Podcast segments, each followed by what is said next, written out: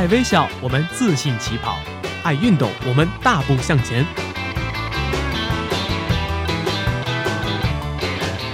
在这里，我们为梦想一起拼搏；在这里，我们为生活增添激情；在这里，我们用电波诠释体育，解说最实用的竞技技巧，报道最火热的体育赛事。每周精彩体坛盛况，我们与您一同分享。周三晚间，我们相约体育天地。我们相约体育天地。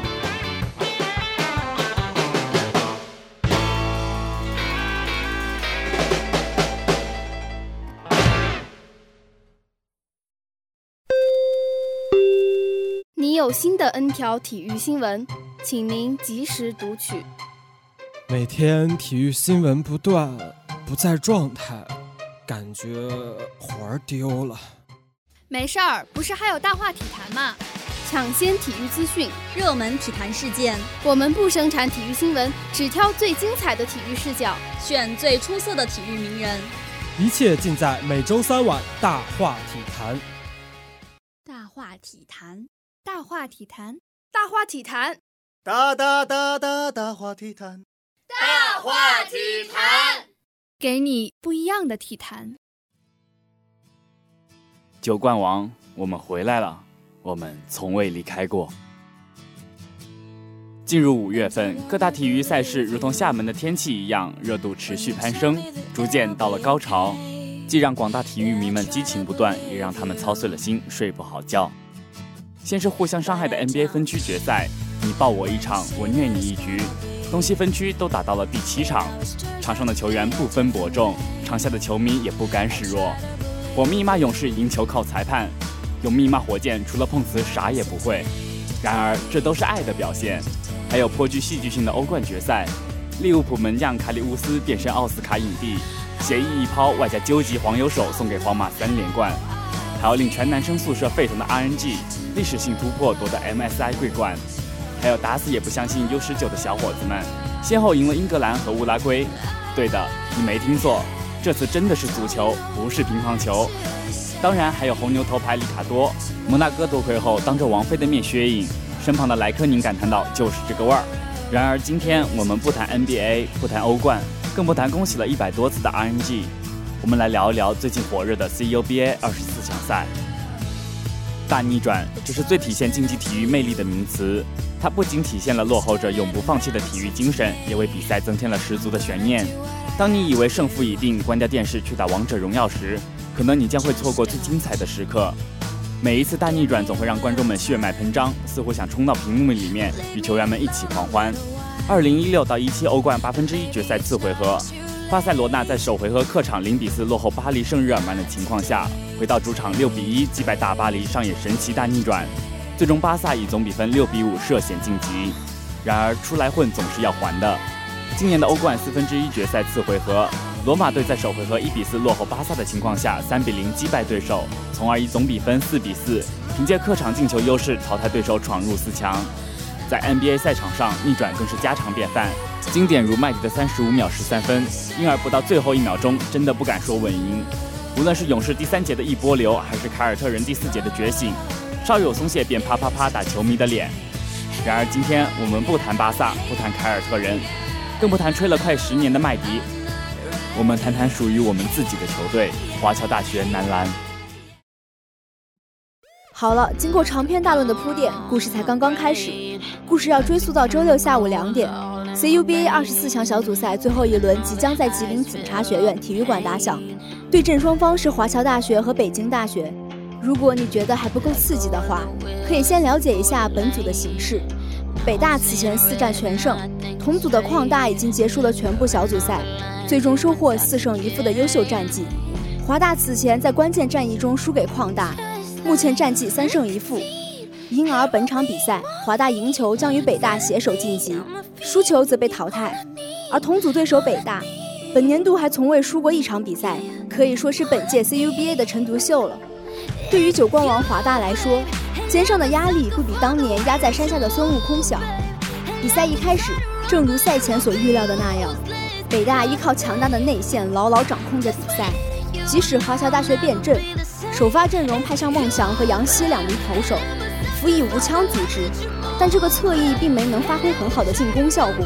孟翔命中一记三分球之后，进攻即变得阻塞。北大在次节多点开花，连续在中距离打成，一度把分差扩大到两位数。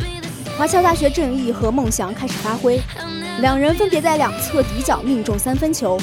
之后郑毅又突破打成，帮助华侨大学咬紧比分。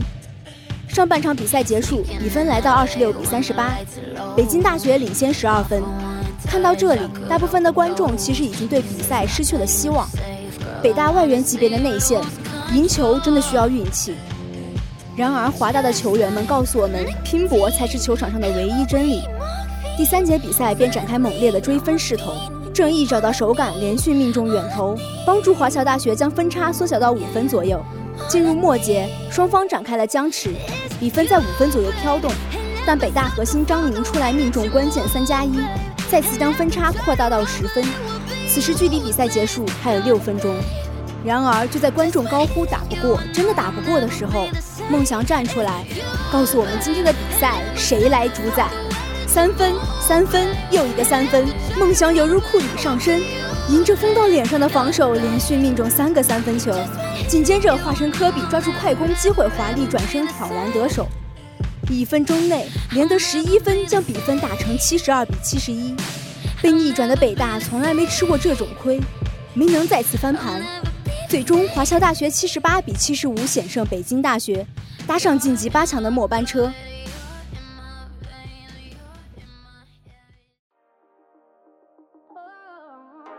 此役，梦想三十四分七篮板。作为一名 CUBA 球员，这种表现令人不知道该怎么吹。几乎凭借一己之力将华大拖进八强。当他投进最后一个三分的转身怒吼，眼睛中冒出的是对胜利渴望的熊熊火焰，向世人宣告着：八强，我们又回来了。你以为故事到这里已经结束了，然而故事才讲了一半。接下来的四分之一决赛，华大抽中了金门另一所高校清华大学。在赢了北大之后，许多人吐槽道：晋级无忧的北大并没有发挥出全部的实力，华大赢球靠的是梦想现象级表现。即使晋级，华大也走不远。然而，华大这次是全队站出来，告诉他们什么叫做底蕴。一开场，华侨大学便保持了超强的专注度，开局打出十三比二，一举打停清华大学。但暂停回来，进攻端依然起色不大。首节比赛，华侨大学以十七比八领先。然而次节比赛，清华大学加强了内线控制，连续拿到前场篮板，并不断打出反击。半场比赛结束时，华大三十比三十二暂时落后。第三节比赛，双方展开僵持。华侨大学首二三联防，不断控制篮板，打出反击；清华则加强了突破。本节结束，双方四十六平，进入末节。末节比赛前半段，清华展现出强大的内线优势，不断将球输送给内线打成。比赛还有三分五十九秒，分差被拉大到了十分。下一个回合，华大进攻又上篮不进，这次可能真的难了。然而华大男篮告诉大家，好戏才刚刚开始。三分零七秒，夏启航接内线突分，稳稳命中空位三分，比分来到五十二比五十九。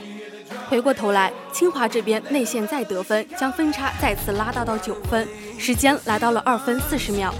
接下来的每一次进攻，华大只能打成没有退路。郑毅持球突入内线造杀伤，两罚全中。清华外线三分不中，球权又一次回到华大手里。一个挡拆顺下，接着内传内，于小辉再造杀伤。这个两米一五的大个儿曾被誉为穷人版周琦，两罚全中，比分来到五十六比六十一。清华强攻内线再次不中，关键时刻还是得依靠郑毅。这是他最后一届 CUBA 了，没有人比他更渴望胜利。抢到篮板后，三秒运过前场，三分线外果断跳投，手起刀落，球稳稳落入篮筐。时间来到一分十四秒，分差只有两分。五十八秒，清华再获罚球机会，两罚一中，分差来到三分。然而华大进攻失误，将球权拱手让给清华。这时候的失误是致命的，时间在一分一秒的流逝。清华耗光进攻时间，再次强攻内线不得手，球权又回到了华大手里。此时距离比赛结束只有二十六秒，吴枪运球大步流星过前场，二十三秒，球来到了最该来的位置。孟翔接球扬手就投，球划过美妙的弧线，稳稳落入篮筐，打平。现场爆发出热烈的欢呼声。此刻我们都是孟祥的粉丝。暂停回来，时间只有二十点八秒，清华发球。有些人终究是为大场面而生的，这是皮尔斯说给塔图姆的话，而孟祥也配得上这句话。机警向前抢断传球，并造成犯规，再次站上罚球线的孟祥显得格外老成。两罚两中，胜利的天平第一次倾向华大。清华这边仍未放弃，最后一次进攻没有机会，只得强投三分。老天爷没有眷顾清华，球砸在篮筐上弹出。四点一秒，孟祥再次两罚全中，比分定格在六十六比六十二。获胜后的球员们兴奋地冲进场内，怒吼着拥抱在一起。这次不只是梦想，所有的队员心中都在呐喊着：“九冠王，我们回来了！”自从一五年夺冠班底八人退役，华大男篮出现了青黄不接的现象。一六一七连续两年的蛰伏。球员们经历了一次又一次失败，经历了不为人知的辛酸。在这样一支以大一、大二为班底的队伍里，华大再一次闯入了 CUBA 四强。有人说这是奇迹，有人说曾经的九冠王又回来了。然而九冠王从未离开。二零一一年华大三加时战胜清华，一三年的绝杀加时逆转北大。华大男篮的不服输精神从未离开过，这种难能可贵的赢球文化是九冠王的底蕴，是王者的体现。六月七日，CUBA 半决赛，华大将再次在半决赛中对战北大。之前的先斩北大，再灭清华，华大已经被封上金门杀手的头衔。再次遇到老对手，双方都知根知底。无论结果怎么样，我们华大男篮永远是最棒的。在我心中，你已经是十冠王。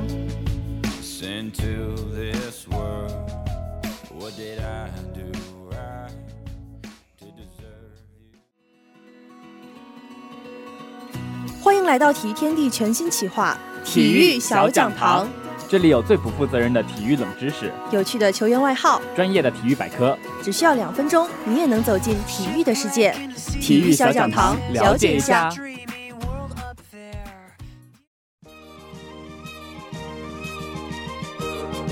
Hello，欢迎收听今天的体育小讲堂。这一次我们要为大家介绍的是四种不一样的网球场地。首先是历史最悠久、最具传统意味的草地球场，其特点是球落地时与地面的摩擦小，球的反弹速度快，对球员的反应灵敏、奔跑的速度和技巧等要求非常高。第二个呢是红土场，法国网球公开赛就是红土赛事的最典型代表。红土场是慢速球场，球速较慢，球会弹得很高，而且旋转很强。这就要求球员必须具备比在其他场地上更出色的体能以及更顽强的意志。接下来是硬地场，硬地场是最普通、最常见的一种场地。现代大部分的比赛都是在硬地网球球场上进行的。许多优秀的网球选手认为，硬地网球更具爆发力，而且网球比赛中硬地球场占主导地位，必须格外重视。最后一个是地毯场，顾名思义，这是一种便携式可卷起的网球场，其表面是塑胶面层、尼龙编织面层等。其铺卷方便，适宜运输，且有非常强的适应性。球的速度需视场地表面的平整度及地毯表面的粗糙程度而定。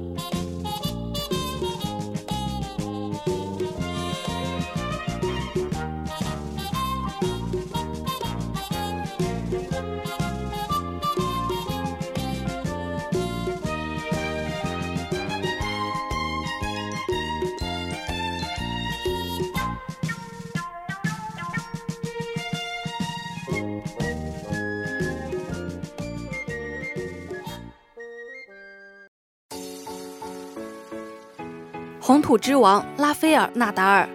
适逢五月末，罗兰加洛斯球场又迎来了一年一度的网球战争。各路网球高手在这片红土球场上一决高下，为全世界的球迷们送上一场属于网球的盛宴。与其他大满贯赛事不同的是，法网是网球比赛中唯一一个在红土球场上进行的大满贯比赛，它代表着红土赛事中的最高荣誉，同时也标志着每一年红土赛季的结束。在红土赛场之上，有这样一个传奇，他的红土生涯让人难以置信，称他为红土之王，想必也没有人会质疑。没错，这就是我们今天的主角拉斐尔·纳达尔。这个出生于八六年的西班牙人，在红土场上的胜率几乎是百分之九十以上。下个月就要满三十二岁的纳达尔，在今年的红土赛季取得了十九胜一负的好成绩。他在蒙特卡洛和巴塞罗那上演了十一次封王的好戏，并且在罗马夺冠次数也达到了八次。红土场上的纳达尔反拍控点精准，步伐灵活，体能充沛，上旋强烈。这些都是顶尖红土选手所必须具备的条件。从2005年开始，这位西班牙人就成为了红土赛场的代名词。那一年，他横空出世，摘得蒙特卡洛和罗马大师赛的桂冠，又在法网半决赛力挫神一般的费德勒，法网登顶，让19岁的纳达尔上升到世界第二，红土之王自此成名。要说起纳达尔在红土场上的统治力，81连胜就不得不提了。在2005年的蒙特卡洛大师赛中。首轮击败孟菲尔斯的纳达尔，就此展开了自己在红土场上的八十一连胜。而这一连胜记录，直到二零零七年的汉堡公开赛决赛才被费德勒终结。或许叫纳达尔红土之王已经不够霸气了，在这块场地上的他，感觉俨然已经封神了。十多年前，弱冠之年的纳达尔初出茅庐，就有了冲击世界一流的实力。他飘逸的上旋，马达式的奔跑，强悍的体能，是他出道初期最为耀眼的抢分利器。他可以在红土赛场将彼时天下无敌的费德勒拉下马来，一个费德勒克星的称号就是他当时最能被人记住的标签。但这种拼命三郎式的打法却成了他运动生涯的双刃剑。一度以来，在民宿和专家的眼中，纳达尔除了上旋和奔跑之外，其他方面似乎并没有什么特别的过人之处。红土赛场上的无人能敌，让不少人产生了纳达尔是偏科选手的错觉。随后几年的职业生涯里，纳达尔的表现似乎印证了专家们的判断。在法网等红土以外的场地，纳达尔竞争力并不稳定。媒体也纷纷断定，纳达尔只不过是阻止费德勒在法网上完成全满贯伟业的暂时性阻力，不会有顶尖的职业成就。各种网球分析文章也伤春悲秋地写道：纳达尔终究只是一颗短暂的网坛流星，迟早会以严重的伤病谢幕。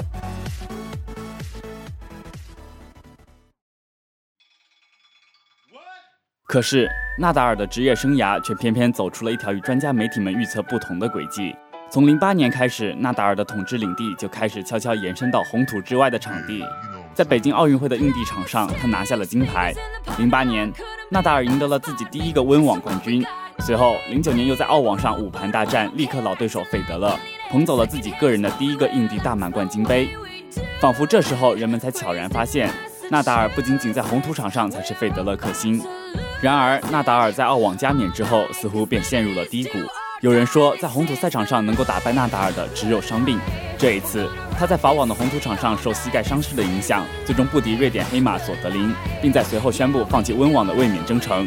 要知道，迄今为止十三年来，纳达尔的法网总战绩为七十九胜二负，胜率达到百分之九十七点五三，而决赛时战全胜，胜率达到了惊人的百分之百。在罗兰加洛斯球场上，红土之王纳达尔仅仅遭遇两次败绩，这一次便是第一次，而另外一次是在2015年小德直落三盘击败了纳达尔。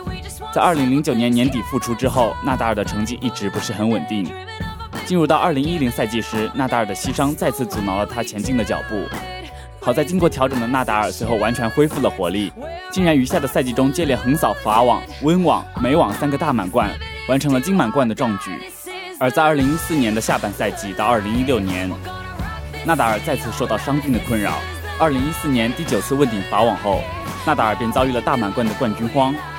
2015赛季，纳达尔交出了十年来个人最差的大满贯成绩单：澳网、法网八强，温网第二轮，美网第三轮。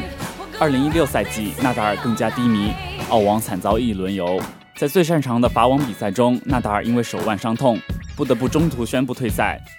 无缘十六强也成为他自进入职业网坛以来在法网的最差战绩。宣布退赛的那一刻，这位西班牙天王的脸上写满了遗憾。在八月的里约奥运会，一心为国赢得荣誉的纳达尔，在身体没有完全康复的情况下勉强复出，最终取得了男双金牌和单打第四名。但双线作战也让三十岁的他身心俱疲。九月的美网，在八分之一决赛中，纳达尔爆冷不敌法国新星普伊，无缘八强。二零一六赛季四大满贯再次颗粒无收。十月。纳达尔宣布因腕伤未愈，提前结束了他的2016赛季，全年39胜14负的战绩令其世界排名大跌。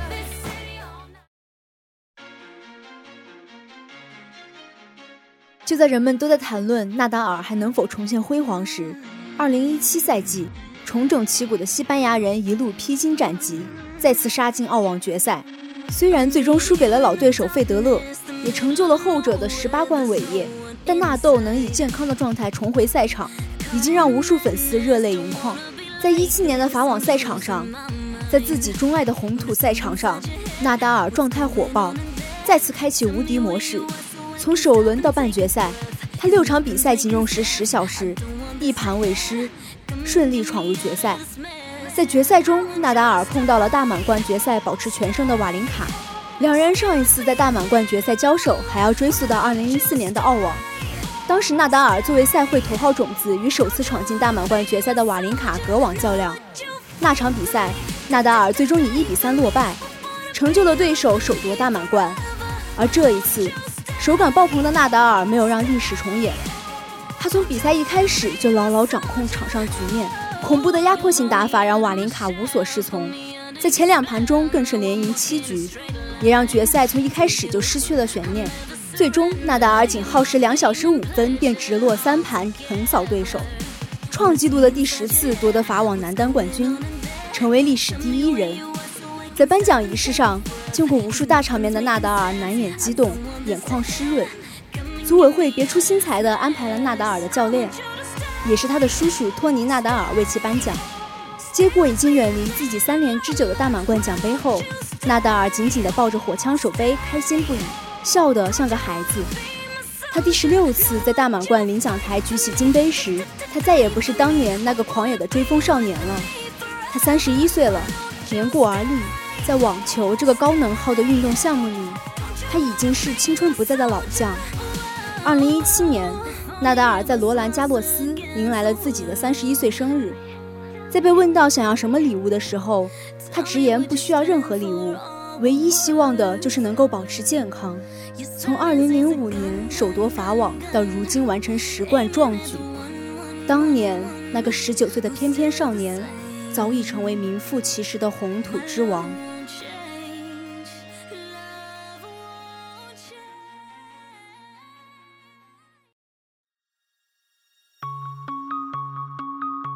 回顾纳达尔十几年的职业生涯，尽管遭遇了不少伤病，但顽强的他却从来没有妥协、放弃，始终虔诚地保持着对于网球的那份执着与热爱，诠释着不屈的体育精神。这也让他在每次回归后都会强势反弹。从今年年初开始，男子职业网球协会的世界第一在纳达尔和费德勒手中更替了四次。不过，在纳达尔看来，成为世界第一固然感觉很好，但还有比排名更重要的事情。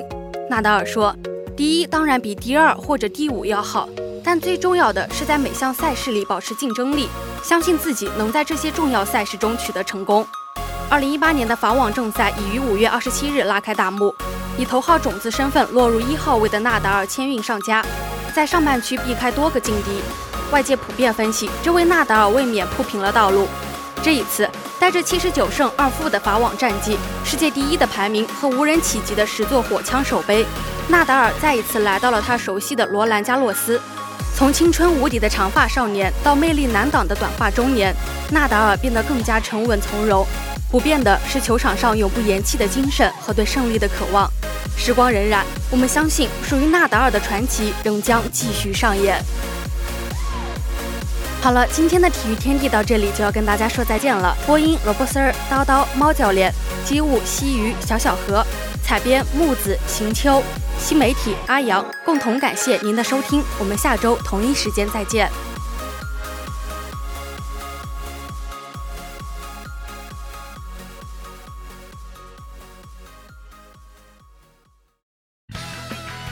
下面是本周的赛事预告：六月一日早九点，NBA 总决赛拉开战幕，勇士将坐镇甲骨文球馆再次会师骑士。